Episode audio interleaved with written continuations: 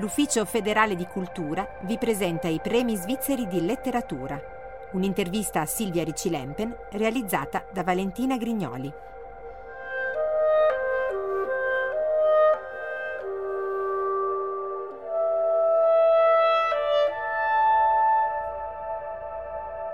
Nata a Roma nel 1951, Silvia Ricci Lempen studia filosofia alle università di Roma e di Ginevra.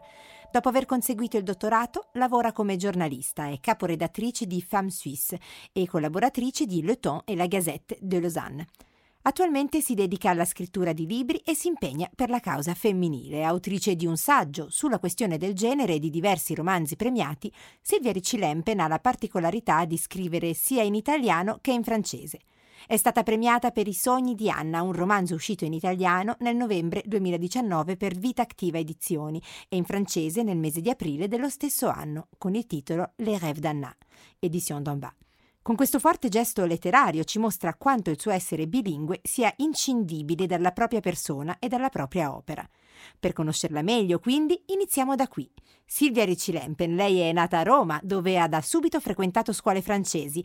È nato così il suo bilinguismo?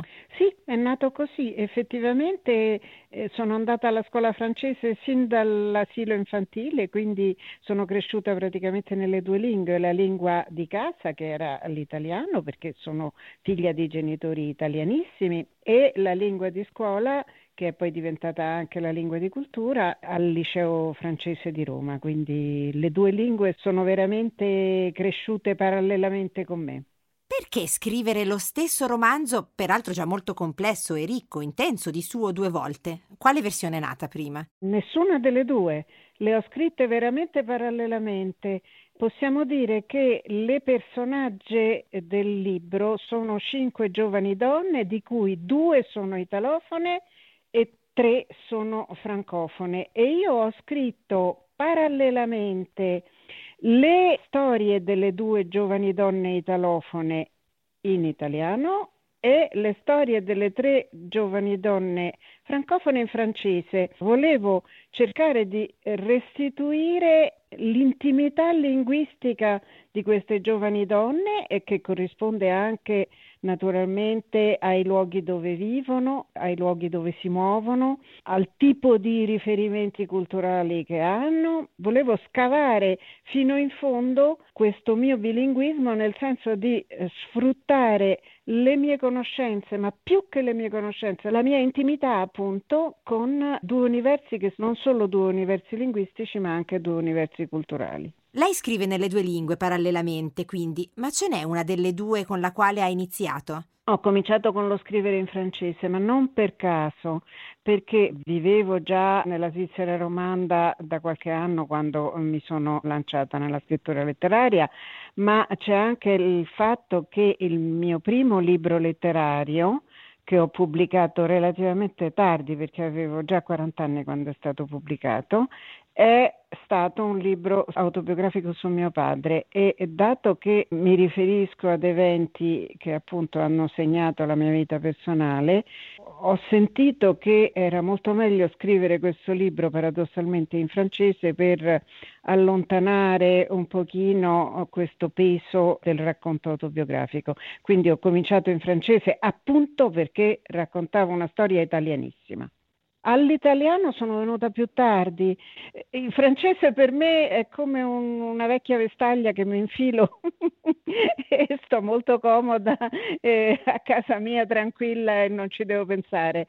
Mentre invece l'italiano è sempre una piccola sfida per me scrivere in italiano. Però c'è anche un'eccitazione particolare che rimane ancora l'eccitazione della novità, della sfida, del dover cercare.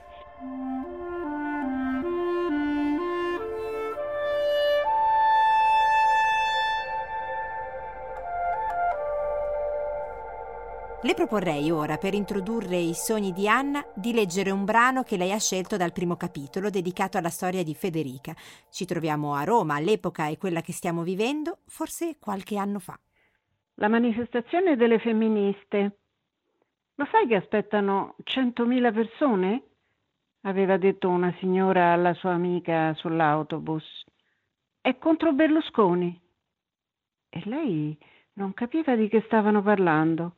Domani a Piazza del Popolo, centomila persone, l'aveva chiesto a Chicca, ma tu lo sapevi che domani a Piazza del Popolo, a Chicca però del femminismo non gliene fregava niente, era stanca morta perché faceva la commessa in un negozio di abbigliamento a via Ottaviano. E discorsi politici, senti, stasera no. Alla stazione Termini sembrava carnevale. Ragazze saltellanti agitavano Maracas, donne mature ostruivano il passaggio tenendosi a braccetto in cinque o sei e un gruppo di uomini portava uno striscione con sopra scritto maschi contro le veline. Tutta quella gente si avviava allegramente verso l'ingresso della metropolitana. Bastava lasciarsi portare da quei corpi. E c'era uno che suonava il violino una cosa di Mozart che non c'entrava niente. E invece c'entrava, perché c'entrava tutto. Piazza del Popolo respirava come il mare, la folla ondeggiava nell'attesa di qualcosa e una sconosciuta col giaccone rosso fuoco e sulla testa serpentelli colorati ha sorriso guardando Federica. Una voce di donna venuta da lontano come il brivido di un salto mortale, ha forato il brusio di centomila corpi sospesi nell'attesa dello scoppio di un tuono. Se non ora quando? E intorno a Federica c'è stato un moto sonoro, ancora incerto, un calpestio di piedi che volevano volare. La voce ha ripreso, più alta, più incalzante. Se non ora quando? E allora quella sconosciuta le ha afferrato la mano per alzarla verso il cielo, come le altre duecentomila mani che adesso annaspavano sopra le teste, mentre un boato adesso, adesso sconquassava la piazza. Un bellissimo brano.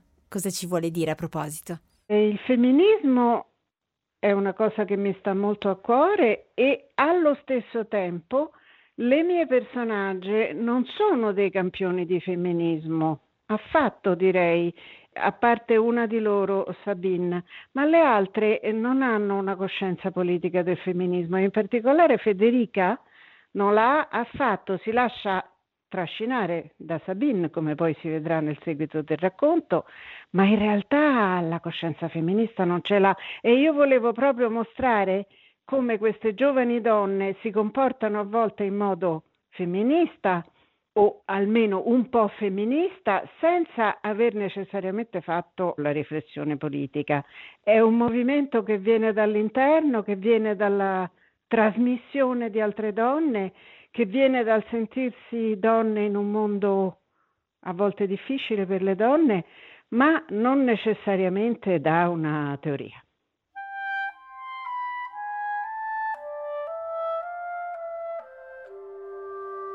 Silvia Ricci Lempen, lei prima ha menzionato cinque personaggi allora le propongo di andare a vedere di chi si tratta un po' più da vicino. Nei sogni di Anna, infatti, assistiamo allo svolgersi, all'intrecciarsi di molti sottili fili. La parola trama, anzi trame, non mi è mai sembrata più appropriata.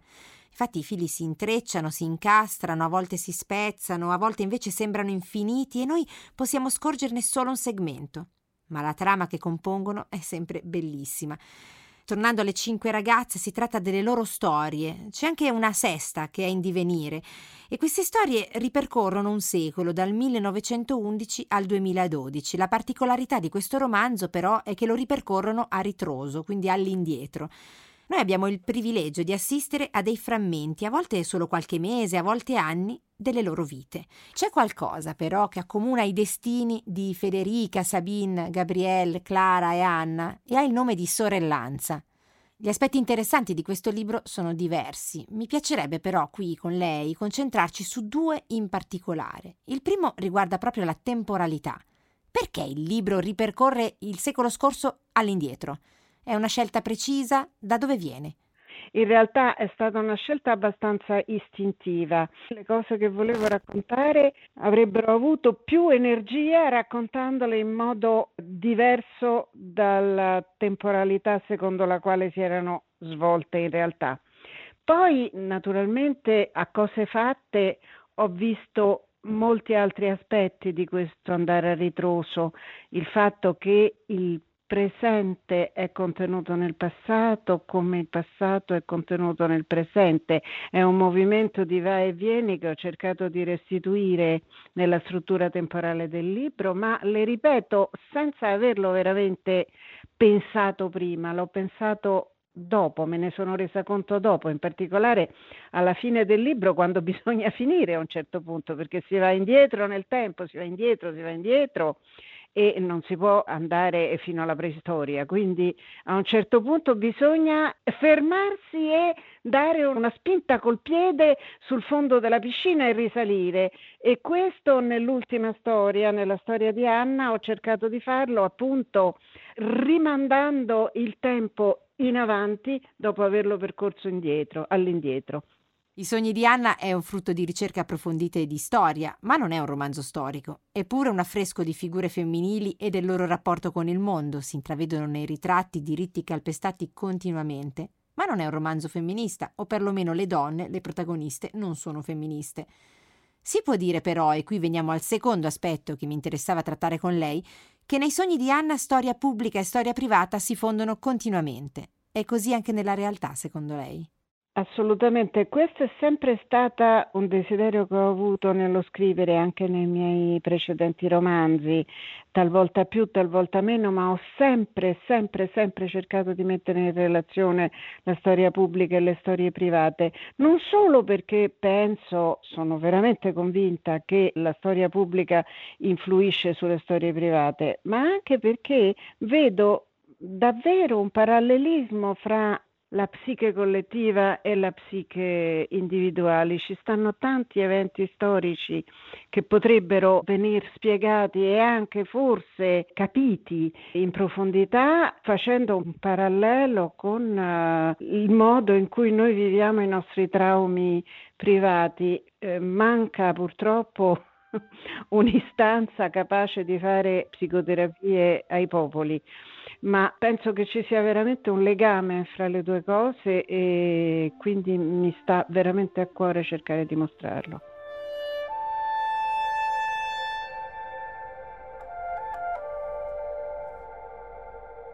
Prima ha parlato del legame di Federica con Sabine. C'è qualcosa che unisce sempre le giovani donne di questo libro.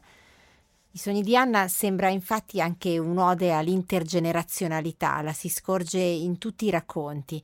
Intergenerazionalità che però non per forza deve essere sempre familiari, anzi, qui le famiglie in generale non ne escono mai così bene.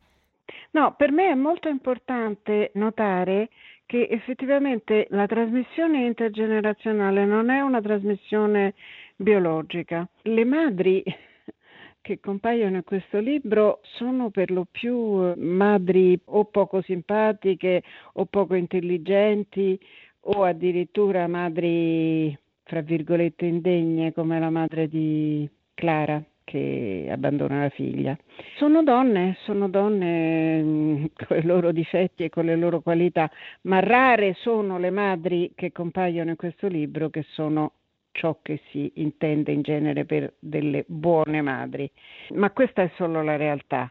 A me fa piacere dissociare in questo libro la trasmissione da una generazione all'altra dalla trasmissione del ventre. Ciò che è importante è la trasmissione simbolica. Le donne sono sempre state racchiuse in questa idea della trasmissione biologica, no? sono sempre state considerate come madri carnali, lasciando invece la trasmissione simbolica agli uomini.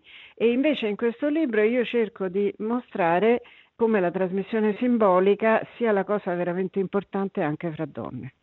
A questo proposito le propongo di leggere un estratto dalla storia di Gabrielle, anni 60, Niort, in Francia. Madre e figlia trascorrono insieme un pomeriggio di acquisti. Gennaio 1963.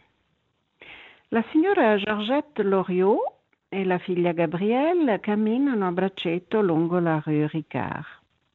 È sabato pomeriggio, vanno in giro per negozi. Hanno già fatto due acquisti per Gabrielle un paio di scarpe e un cappotto nuovo. Adesso si dirigono verso il Passage du Commerce, dove c'è una boutique di nome Printania che vende bei golfini di jersey per signore. Gabrielle porta la borsa del negozio di calzature. Per il cappotto invece bisognerà aspettare. La sarta del negozio lo deve riprendere sui fianchi. La madre le ha afferrato il braccio sinistro e lo tiene prigioniero sotto al suo. Quando la madre ha fatto quel gesto, Gabrielle si è concentrata per ammorbidire la muscolatura e abbandonarsi a quella stretta che vuole dire che bello stare insieme, cara la mia figlioletta. Si è concentrata per non irrigidirsi. Non sia mai la madre si dovesse accorgere che le fa ribrezzo camminare così, incollata a quel corpo che se la vuole ringhiottire in direzione della boutique Printania. Sente contro il suo fianco quell'altro fianco largo che le si appiccica insidiosamente. È una disperazione sentirsi risucchiata dalla troppa carne di quel corpo materno, andando su e giù per quelle quattro strade che riassumono tutto il commercio di New York. Stavo pensando, mamma, col cappotto Chiné mi dovrei proprio comprare un'altra sciarpa in tinta unita, questa qui non va. Chi più ne ha più ne metta di finzioni, non è mai troppo diventare impenetrabile, come la corazza del soldato medievale che prende la polvere in una sala del castello. I sogni di Anna non è un romanzo autobiografico, eppure lei ha deciso, con un atto di estrema generosità, trovo, di regalarci una postfazione dove racconta i legami che la narrazione ha con la sua vita. Come mai? L'idea è cercare di trasmettere ai lettori e alle lettrici l'aggancio di ciò che racconto con la storia mia che è assolutamente diversa da tutte le storie che racconto. Ci sono momenti, emozioni, ricordi, anche di dettaglio che fanno sì che eh, le storie che racconto sono anche storie mie, per quanto diversissime dalla mia. Questa idea che nella postfazione italiana chiamo mostrare che il libro è una diffrazione di me stessa, anche se tutte le storie sono rigorosamente inventate. E questo è un po' insomma, diciamo, un filo rosso di tutta la mia scrittura, da quando scrivo romanzi, e cioè ci sono sempre io, ci sono sempre io.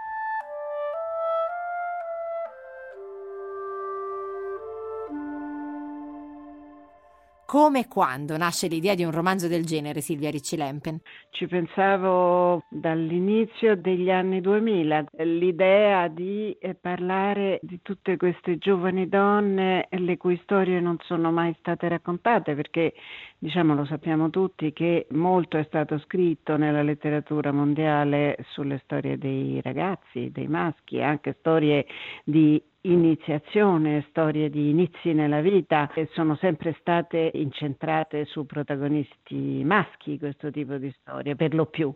Quindi c'era un po' questo desiderio profondo di raccontare le storie delle giovani donne quando si affacciano all'esistenza. Mi sono concentrata su storie di ragazze che vivono in un universo che io conosco. Le mie protagoniste sono o italiane o francesi o svizzere, sono tre universi culturali che sono i miei, quindi dove mi posso muovere facilmente. Ho anche scelto posti geografici di cui mi era possibile parlare senza doverli inventare o senza doverli andare a conoscere artificialmente. Le scelte si sono svolte così, ma naturalmente, ecco, eh, lo dico a un certo momento del libro, lo dico, ma le storie se ne vanno via a rivoli, scorrono nel tempo e non le possiamo seguire. Infatti nel brano in cui faccio questa considerazione parlo di personaggi eh, secondari che compaiono appena nella storia, eppure sarebbe interessante sapere eh, che fine hanno fatto, ce n'è uno che è diventato gallerista a New York, un altro che è andato a, a far crescere i limoni in Israele, eccetera, eccetera, ma non li posso seguire, non li posso seguire. Ho seguito quelli che potevo seguire. No, non possiamo seguirli fino alla fine, questi fili li scorgiamo per un tratto e poi li dobbiamo lasciare andare. Come la storia di Clara, sappiamo che si è sposata, ma poi raccogliamo i frutti dopo di questo matrimonio, ma non sapremo mai cosa è successo nel frattempo.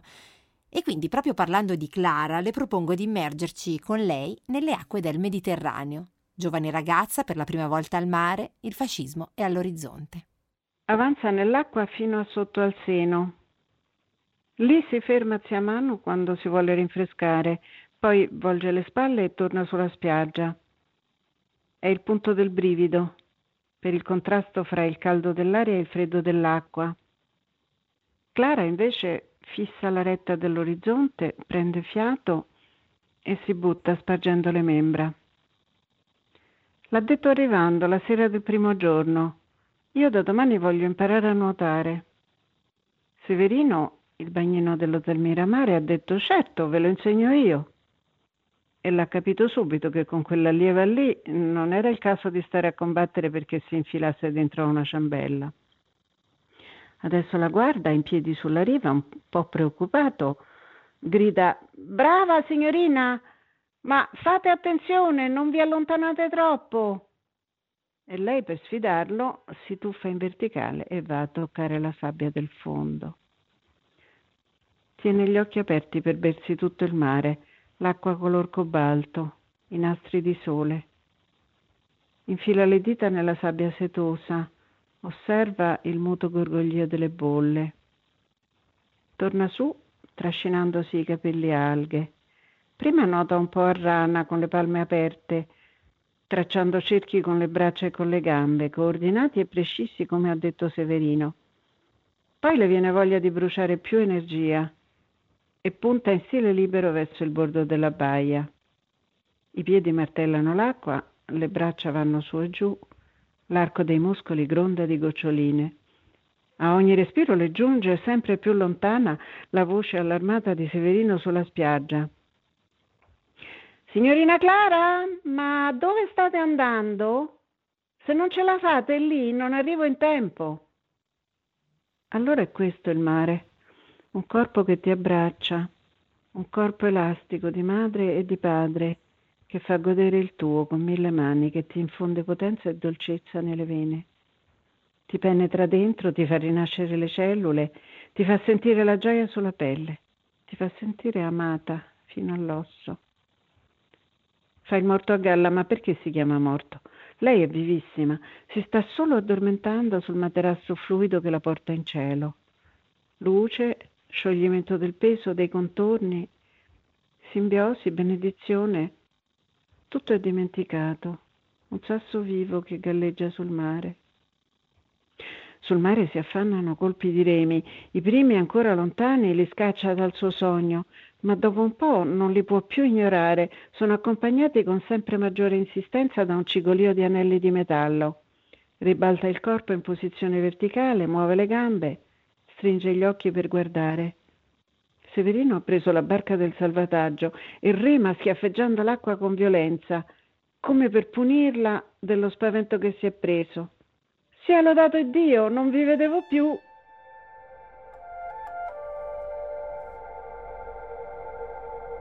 Anna, colei che dà il titolo al libro, sogna. E sogna talmente tanto che è come se vivesse due vite. E forse tutte le storie lette finora sono frutto dei suoi sogni. Si parla di disegni, di sogni nel romanzo e qua e là, incastonate tra le pagine, troviamo anche delle bellissime illustrazioni che paiono rappresentazioni di un mondo onirico anche loro. Che funzione hanno i sogni in questo romanzo, Silvia Ricci Lempen? Eh, diciamo, io sono una che i propri sogni li ha sempre tenuti in gran conto. Non dico che sogno come Anna, perché no, eh, sogno più di rado, ma diciamo che mi sono interessata anche da un punto di vista terapeutico, psicanalitico ai miei sogni penso che chi si allontana dai propri sogni non ci si interessa o addirittura dice di non sognare, come diceva mio padre che pretendeva di non sognare mai, che siano indizi di una personalità un po' preoccupante. Quindi per me i sogni come riflesso dell'inconscio sono veramente importantissimi e, e fanno parte di me.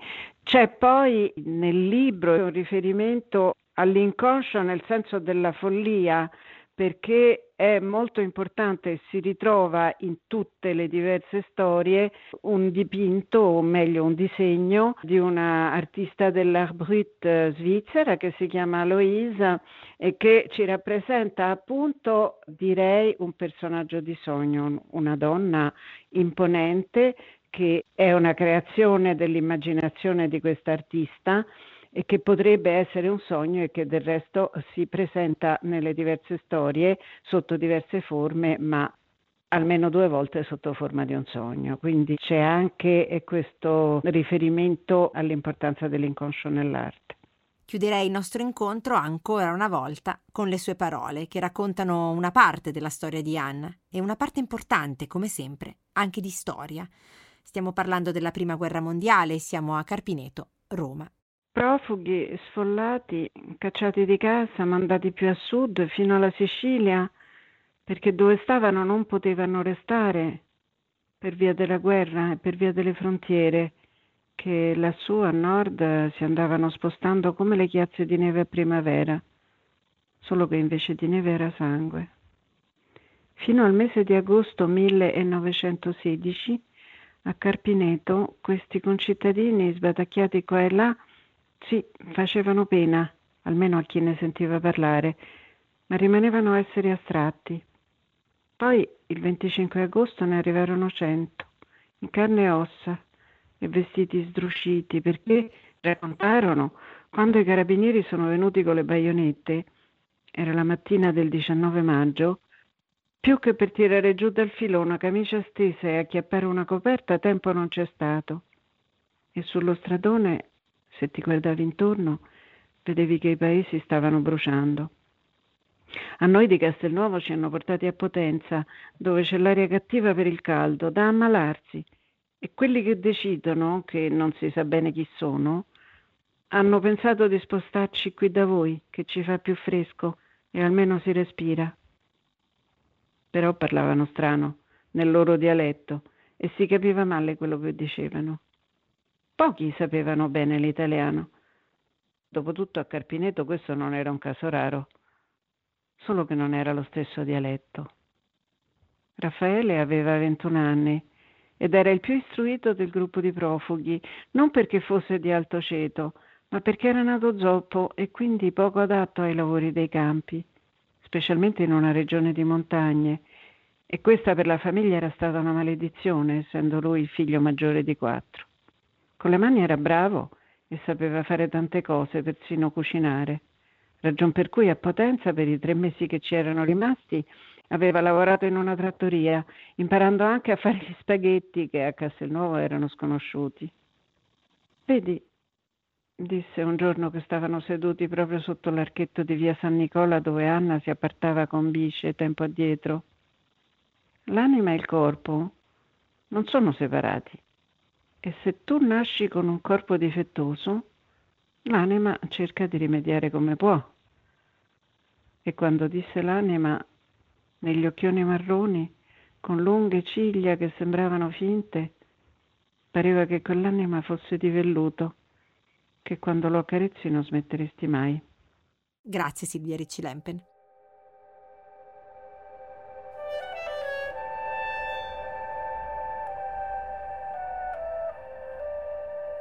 L'intervista che avete appena ascoltato è stata realizzata da Valentina Grignoli. Musiche di Zeno Gabaglio, montaggio Lara Persia. Una produzione dell'Ufficio federale di cultura.